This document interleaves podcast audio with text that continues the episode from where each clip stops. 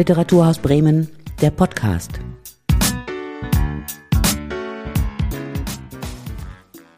Und der Literaturhaus Podcast heute mit mir, Jonas Dahm. Finn Ole Heinrich schreibt realistisch und fantastisch über Freundschaft, Familie und Verlust, Erwachsenwerden und das Erwachsensein, über das Kindsein und das Kinderhaben in einer bildhaften, sehr eigenen, kreativen Sprache, für Freak du Zwerg hat er den Deutschen Jugendliteraturpreis erhalten, auch sonst mit Preisen gut ausgestattet.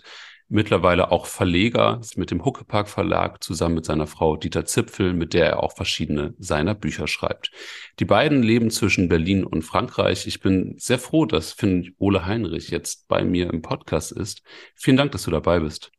Ja, sehr gerne. Wo erwische ich dich denn gerade? Du bist, glaube ich, weder in Berlin noch in Frankreich. Ja, aber so ziemlich in der Mitte, in Karlsruhe gerade. Hier ist ein tolles, wirklich total tolles äh, Kinderferienfestival. Kicks heißt das und da mache ich so Workshops und Lesungen mit Kindern und Jugendlichen. Du und Dieter Ziffel, ihr schreibt, dass ihr eure Bücher unter anderem macht, weil euch so ein bisschen der Vorlesestoff ausgegangen ist für euer eigenes Kind. Was lest ihr denn eurem Kind außer euren eigenen Büchern natürlich so am liebsten vor? Die eigenen findet er gar nicht so super, finde ich. Also da, keine Ahnung. Hat nicht so gut geklappt, sich selber was zu schreiben. Ähm, aber ach, zum Beispiel ein wirklicher Dauerbrenner und Favorit von uns allen dreien war äh, David Grossmans ähm, Giraffe und dann ab ins Bett. Also jetzt ist das auch schon wieder vielleicht ein Jahr her, seitdem wir das im Schlafzimmer vor allen Dingen hatten, aber das haben wir lange gelesen. Also das geht ja dann immer schnell dass die, dass so ein Kind sich dann plötzlich für ganz andere Sachen interessiert. Und der will eigentlich die ganze Zeit am liebsten so Sachbücher über Piraten und Ritter lesen und da, das äh, nervt dann ja immer irgendwann und da muss man immer versuchen, da so andere Sachen unterzuschieben. Also wir waren gerade in einer schönen Buchhandlung in Berlin und haben so ein bisschen neuen Lesestoff versucht zu kaufen und ihm nahezubringen, aber kann ich noch nicht, noch nicht wirklich verifizieren, ob das geklappt hat. Hattest du selber so Kinderbücher, die du am liebsten gelesen hast als Kind oder als Jugendlicher? Und würdest du die heute deinem Kind noch vorlesen oder hat sich das wirklich sehr geändert? Selber erstmal war ich überhaupt kein lesendes Kind. Ich habe also eine Zeit lang vorgelesen bekommen und dann gibt es eigentlich eine lange Lücke, bis ich mit 17 wieder angefangen habe, überhaupt freiwillig Bücher in die Hände zu nehmen. Ähm, deshalb kann ich das gar nicht so richtig sagen. Die Kinderbücher, die ich so von damals noch auf dem Schirm habe, sind wirklich die Klassiker, so ein, wirklich viel Astrid Lindgren und ein bisschen Michael Ende und Alfred Preußler und so. Und die finde ich alle immer noch ziemlich super und merke auch, dass ich da immer wieder zu greife, so. Ähm, also jetzt als Vater, weil die tatsächlich immer noch einfach sehr gut sind und viel besser ähm, als vieles, was so sonst im Umlauf ist, finde ich. Ihr habt ja unter anderem die Bosco Rübe, verschiedene Bosco Rübe Bücher geschrieben. Ja, ähm, Rüben, Rübenbücher, genau. Also das ist die Fa Fa Familie Rübe und Bosco ist halt einer von denen. Und eigentlich ist sozusagen der, der langfristige Plan. Die haben drei Kinder, diese, diese beiden äh, Rüben-Eltern.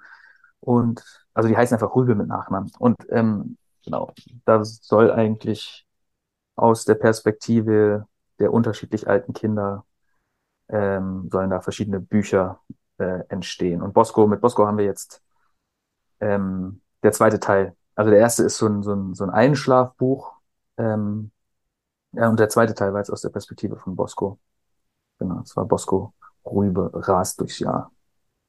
Und in Bosco Rübe rast durchs Jahr, da kommen ganz kreative Wortschöpfungen drin vor. Zum Beispiel Kletterbrokant fand ich ganz schön. Wie kommt ihr auf diese Wörter? Das, ein Freund hat mir erzählt, das erinnert ihn so sehr an das, was sein eigenes Kind sich so ausdenkt. Denkt ihr euch das aus oder klaut ihr das bei eurem Kind? Äh, das war jetzt selber ausgedacht, aber das ist natürlich total angelegt an genau solche Erfahrungen mit, also ich glaube wirklich, ich meine, ich habe ja schon lange, bevor ich ein eigenes Kind hatte, Bücher für äh, so kleine Menschen geschrieben, aber ich glaube, Bosco profitiert ganz stark davon, dass, ähm, dass Dieter und ich da jetzt seit äh, gut viereinhalb Jahren Praktikum bei einem, bei einem kleinen Kind machen und ganz viel, ähm, also nichts davon ist jetzt so direkt aus unserem Alltag abgeschrieben, aber, ähm, aber stark davon beeinflusst. Weil ich glaube, also was wir ja versucht haben, ist da wirklich so zu sagen, radikal aus der Perspektive eines drei-, vierjährigen Menschen zu schreiben. Und ähm, ja, ich meine, es ist auch wirklich, ist ja wirklich so, ich habe auch früher in meinem Schreiben, auch für Erwachsene oder so, oft, äh, wenn ich mich da unsicher gefühlt habe oder die Welt nicht so ganz genau kannte und ich das Gefühl hatte, ich muss da recherchieren, habe ich echt immer versucht, irgendwie da so ein Stück weit einzutauchen. Und da war das Naheliegendste dann immer so, ich mache zwei Wochen Praktikum, keine Ahnung, in einem bestimmten Heim oder äh, habe mich in irgendwelche Maßnahmen von der Arbeitsagentur eingeschmuggelt oder irgendwie sowas, um so ein bisschen in die, in die Lebenswelt da einzutauchen. Ja, das habe ich jetzt so halt auch gemacht und kann jetzt, ich glaube, ich hätte das Buch jedenfalls so, oder wir hätten das Buch so nicht schreiben können, wenn wir nicht so viel Kontakt jetzt hätten mit äh, jemandem, der genauso tickt. Das ist ein wirklich sehr, sehr, intensives Praktikum, was ihr da macht, über vier oh, Jahre. Ja. Kannst du so ein bisschen noch darauf eingehen, was ändert das in deinem Schreiben oder in eurem Schreiben? Gibt es so Sachen, die so ganz neu sind, die euch vielleicht nicht eingefallen wären vor dem Praktikum? ähm, ja, das ist total umfassend. Also so eine Elternschaft, die stellt einen komplett auf den Kopf, finde ich. Das hat mein Leben äh, so profund auf den Kopf gestellt wie nichts davor, glaube ich.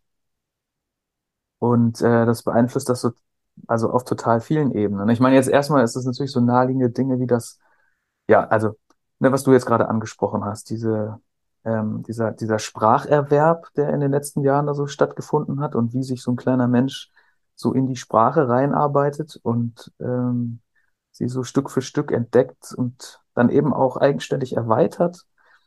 Ähm,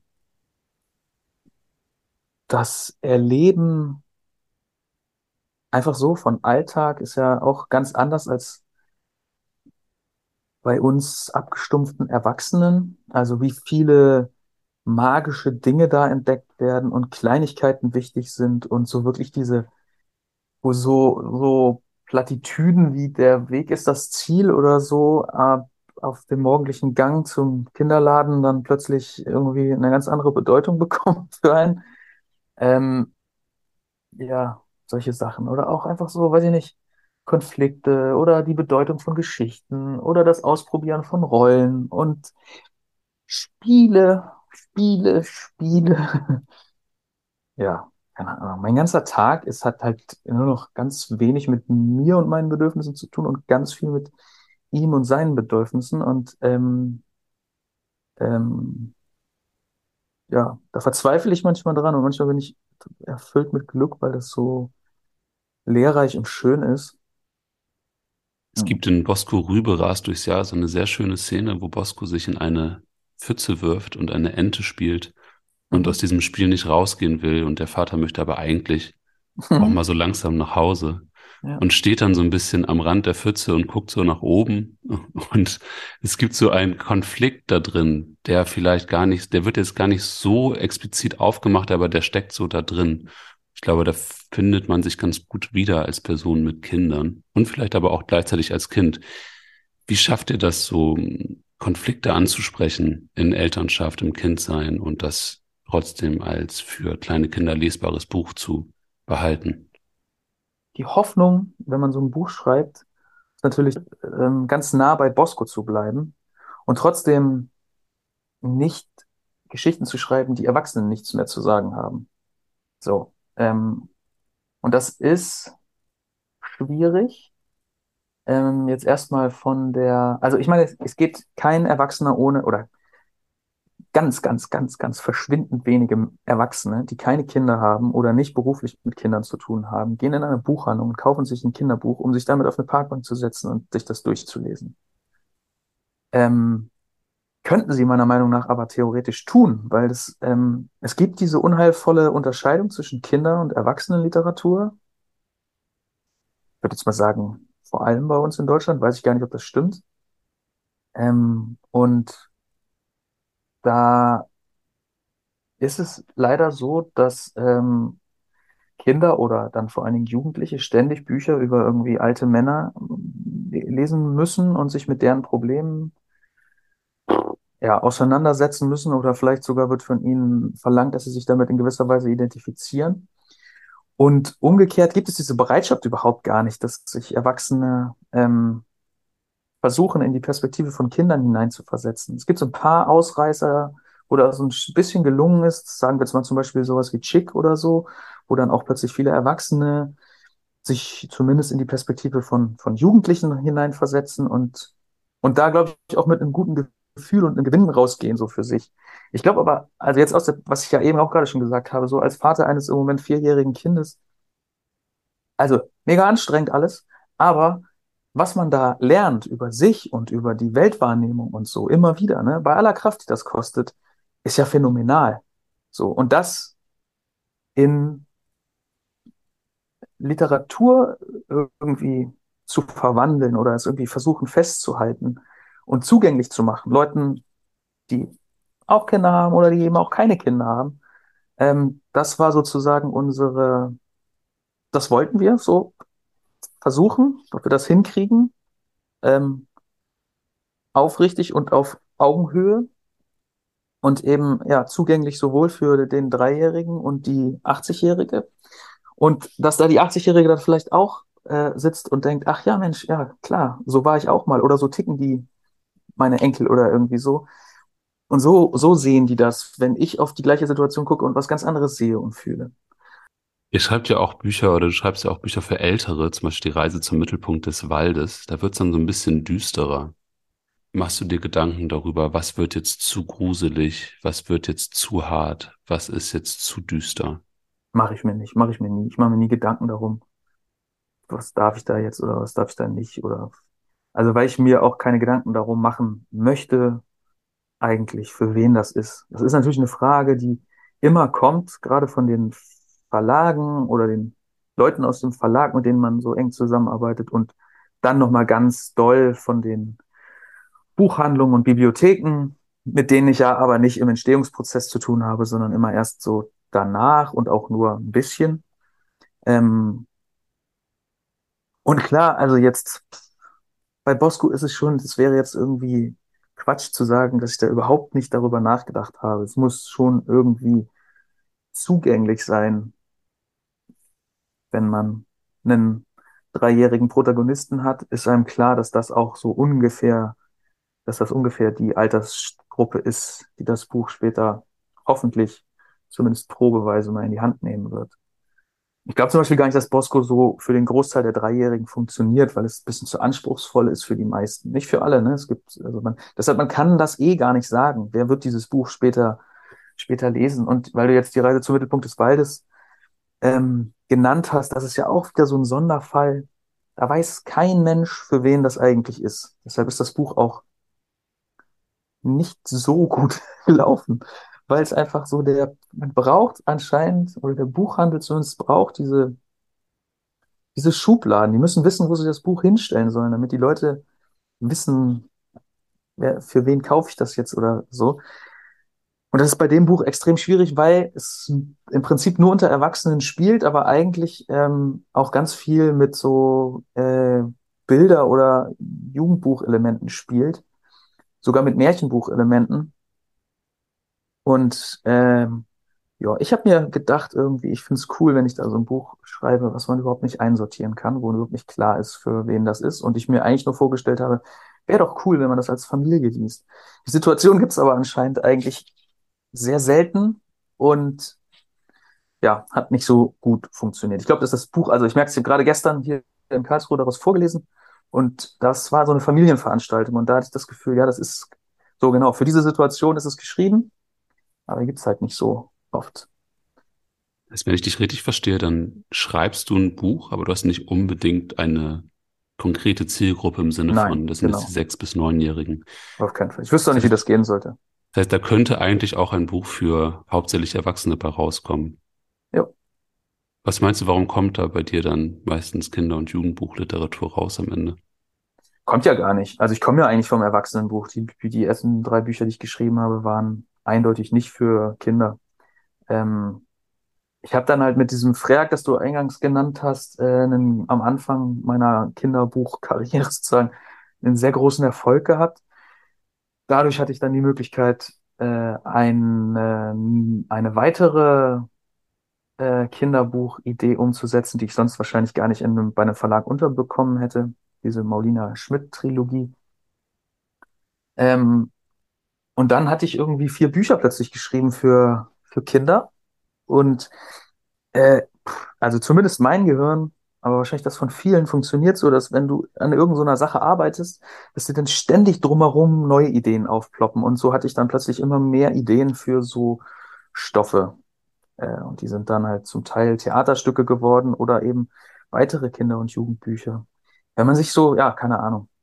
Ähm, das heißt aber nicht, dass ich jetzt hier nur, dass ich mich jetzt nur noch als Kinder- und Jugendbuchautor verstehe, ähm, sondern da gibt es viele Ideen in meinem Kopf und so, an denen ich hoffentlich auch bald ähm, wieder mehr arbeiten werde. Du hast das vorhin schon so ein bisschen angesprochen, dass es so diese Perspektive gibt. Es gibt Literatur und dann gibt es so Kinder- und Jugendbücher. Mhm. Hast du das Gefühl, das ist was, was sich auch mal so langsam aufbricht oder ist das immer noch stark in den Köpfen und starr? Aber das ist, das ist immer noch total da, total fest und starr. Es gibt, glaube ich, jetzt sozusagen in, ich sage jetzt mal, unserer Bubble so ein kleines ich weiß ja gar nicht, wo du stehst, wir kennen uns ja eigentlich gar nicht. Aber, ähm, aber ich nehme mal an, dass es in der, in dieser Welt, die sich viel mit Literatur beschäftigt, dass es da zunehmend Menschen gibt, die bereit sind, das so ein bisschen neu und anders zu denken und vielleicht an dieser harten Verkrustung da auch so ein bisschen ähm, mit rumzuarbeiten, dass das sich so ein bisschen verändert.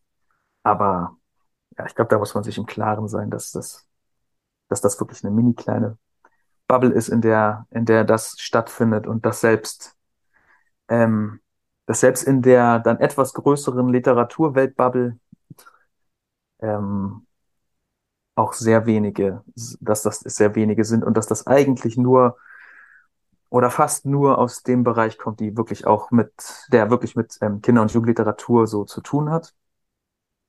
Und, ähm, und das erstmal so, weiß ich nicht, 95 Prozent der der Gesellschaft, wenn nicht sogar noch mehr, da ganz feste ähm, Schubladen im Kopf hat. Und das da überhaupt nicht, das spielt für die überhaupt keine Rolle, diese, diese Art von Gedanken.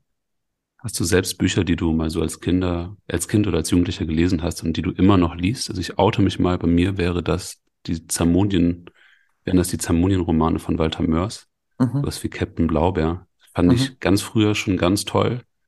Finde ich immer noch richtig gut. Hast du sowas auch? Ja, wie gesagt, ich habe ja so wenig gelesen. Als, also ich habe, keine Ahnung, ich weiß nicht, dass mein Vater mir mit zwölf ungefähr, ähm, da hat er mir das Parfüm in die Hand gedrückt. Und das fand ich super. Das ist jetzt ja auch keine Jugendliteratur, keine explizite Jugendliteratur. Und dann habe ich einfach ewig lange echt nichts gelesen. Im Medikus habe ich dann noch gelesen, auch so, weil mein Vater es mir in die Hand gedrückt hat. Und dann habe ich bei Max Frisch weitergemacht mit 17. Also nee, kann ich echt nicht so sagen. Das ist ein kleiner Sprung. Ähm, ja. Gibt es was, was nervt am Schreiben für Kinder und Jugendliche? Ja, am Schreiben allgemein. Ähm, also wie gesagt, das kann ich gar nicht so unterteilen. Das ist für mich die gleiche Art von Arbeit, aber es ist ähm, einfach nervig. Schreiben kann super nervig sein. Es ist einerseits der schönste Beruf, den ich mir vorstellen kann, andererseits auch echt äh, was, was mir eigentlich gar nicht liegt. Ich bin so ein eher, ähm, also ich meine, es gibt Freunde, die vermuten, dass ich, dass ich ADHS habe oder so. Das ist jetzt für mich keine, ist auf jeden Fall für mich nicht leicht, mich hinzusetzen und mich stundenlang zu konzentrieren und mich nicht ablenken zu lassen und mich vor Probleme zu setzen und mich damit beschäftigen. Ich meine, das ist ja das, was man tut. Da sind, man muss Probleme bearbeiten, die ganze Zeit Lösungen finden für irgendwelche erzählerischen Probleme. Das ist, äh, kann super anstrengend sein. Es kann auch total beglückend sein. Ich bin total froh, dass ich das habe. Ich habe gerade heute, ich sitze ja hier in einem Hotel gerade, und ich habe heute Morgen da beim Frühstück im großen Hotel-Frühstücksraum geschrieben. Dann habe ich irgendwann so kurze Pause gemacht und meinen Kopfhörer abgesetzt und dann habe ich gehört, wie die so am Nebentisch da über irgendwelche, also so junge Leute, 15 Jahre jünger als ich, die haben dann darüber, über so Investmentstrategien und Immobilien und sowas geredet und dass sie Kapital brauchen, um dann, keine Ahnung, dieser Traum, der gerade so alle, alle, alle diese Menschen so umtreibt, so passives Einkommen und nie wieder arbeiten und unabhängig sein. Wie sie das so machen wollen. Und da habe ich so gedacht, ist schon, also ich sehe auch mein eigenes Schaffen da durchaus kritisch angesichts der Klimakatastrophe und so. Aber das ist nochmal was anderes. Also so, ich, da bin ich schon froh, dass ich sowas mache, was erstmal einfach kein Scheiß ist. Also so, und wo ich nicht, also wo ich eine Be Befriedigung finde. Ich kann irgendwie mich zwei Stunden hinsetzen und schreibe und habe irgendwie eine innere Befriedigung, weil ich einfach was, ich mir eine schöne Geschichte ausgedacht habe und Wegstrecke geschafft habe in meiner Arbeit. Und ich habe nicht irgendwie, zumindest keinen Mist gebaut in der Welt, so wie jetzt in irgendwas zu investieren, was den Planeten noch weiter in den Abgrund bringt. So, ähm, das war überhaupt nicht deine Frage, ich weiß, aber es war jetzt gerade. Trotzdem eine sehr schöne Antwort. ich hätte auch noch eine weitere Frage und zwar, du bist ja jetzt im Hotel, aber wenn du nicht im Hotel bist, hast du so Routinen. Es gibt ja immer so diese Geschichten von SchriftstellerInnen, jeden Tag um sieben Uhr morgens in eine Waldhütte und dann ein Sessel, daneben ein Schreibblock und dann bis 13 Uhr durchschreiben. Hast du sowas auch? Ach du, wie schön wäre das. Und ich habe daran gearbeitet, bevor ich ein Kind bekam, sowas zu haben und mich daran zu halten. Und ich bin gerade dabei, mir wieder wirklich so kleine Sachen einzurichten, weil das schon enorm hilft. Und weil mein Kind jetzt ja in einem Alter ist, wo es so langsam auch wieder ähm, geht, solche kleinen Routinen zumindest irgendwie zu integrieren in meinen Alltag. Also ja, ich, die sind sehr einfach. Ich habe keine Waldhütte und so, aber ähm, ich habe jetzt gerade ein kleines Büro oder, oder ein, ein, eine Bürogemeinschaft mit zwei anderen SchriftstellerInnen. Und da versuche ich zumindest regelmäßig hinzukommen und da versuche ich möglichst früh zu sein. Also sobald ich ähm, das Kind in der im Kinderladen abgegeben habe, dann da direkt hinzufahren und dann sind es wirklich so kleine blöde Sachen wie ich setze mir einen Timer auf 25 Minuten und mache dann fünf Minuten Pause und mache das so lange, bis ich nicht mehr kann und dabei trinke ich grünen Tee gerade. Das ändert sich auch immer, aber ich versuche da so ein bisschen genau solche kleinen Sachen zu machen, wie dass ich dann selbst wenn ich innerhalb der 25 Minuten zum Beispiel irgendwie gerade nicht weiterkomme, dass ich einfach nur eine Thermoskanne mit warmem Wasser habe und dann so 30 Sekunden den Tee ziehen lasse und dann einen Schluck trinke und dann weitermache. Das sind so, also wirklich so banale Dinge, die mir dann aber einfach ein bisschen helfen. Und dann eben Flugmodus bei den Geräten und wirklich einfach versuchen zu schreiben und auch zur Not eben mal so drei, vier, fünf Minuten da zu sitzen und ähm, mich zu langweilen über den eigenen Text und nicht gleich irgendwie meine To-Do-Liste irgendwelche Einträge zu machen oder so. So ein bisschen, es ist so eine Mischung aus Meditation und Schreiben. genau, das ist so das, woran ich gerade arbeite. Du hast vorhin schon ein bisschen angeteasert, dass du verschiedene neue Ideen im Kopf hast. Möchtest du was teilen davon? Nee, das ist, ähm, habe ich gerade auch gelesen. Ich weiß gar nicht mehr wo. Aber dass man nicht den Fehler machen sollte. Und das ist eine, das kenne ich schon seit zig Jahren, also ja, seit ich eigentlich angefangen habe mit dem Schreiben. Ich, ich habe mir das immer, versuche mir das immer aufzuheben mit dem, also nicht über ungelegte Eier reden, sondern dann das, das, das schöne fertige Ei irgendwann vorzuzeigen oder am besten das ausgebrütete.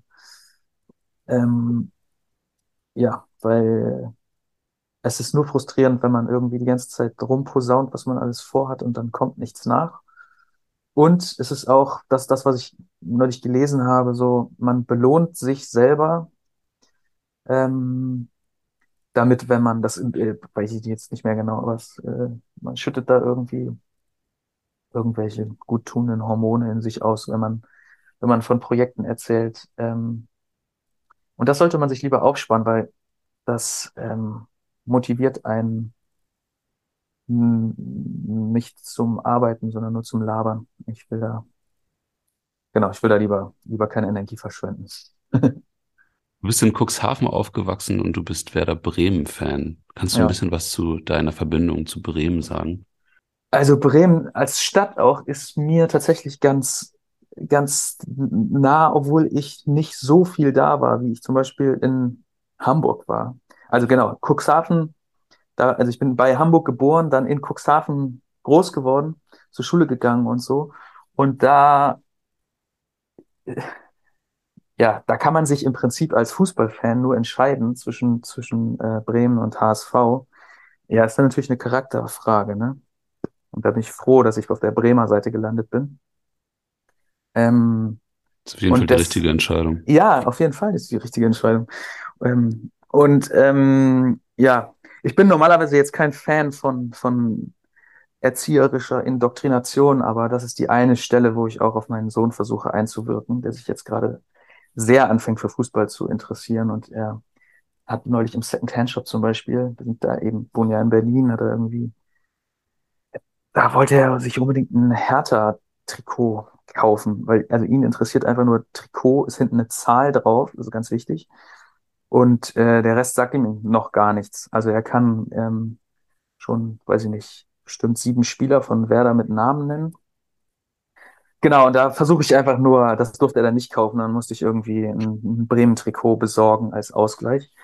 Aber ja, deshalb ist tatsächlich Bremen auch so eine wirklich äh, ich, ich, ich mag Bremen total, obwohl ich Bremen nicht so super gut kenne. Es gab natürlich auch schon so mit dem Literaturbüro und so und durch dieser, dieser ähm, Preis, den wir für Maulina bekommen haben, der ist ja von Zeit und Radio Bremen auch vergeben. So deshalb war ich schon immer wieder mal auch in Bremen und ein paar Freunde sind auch in Bremen.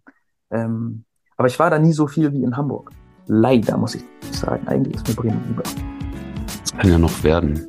Ja. Lieber Finn Ole Heinrich, vielen, vielen Dank für das tolle Interview. Ja, ich danke.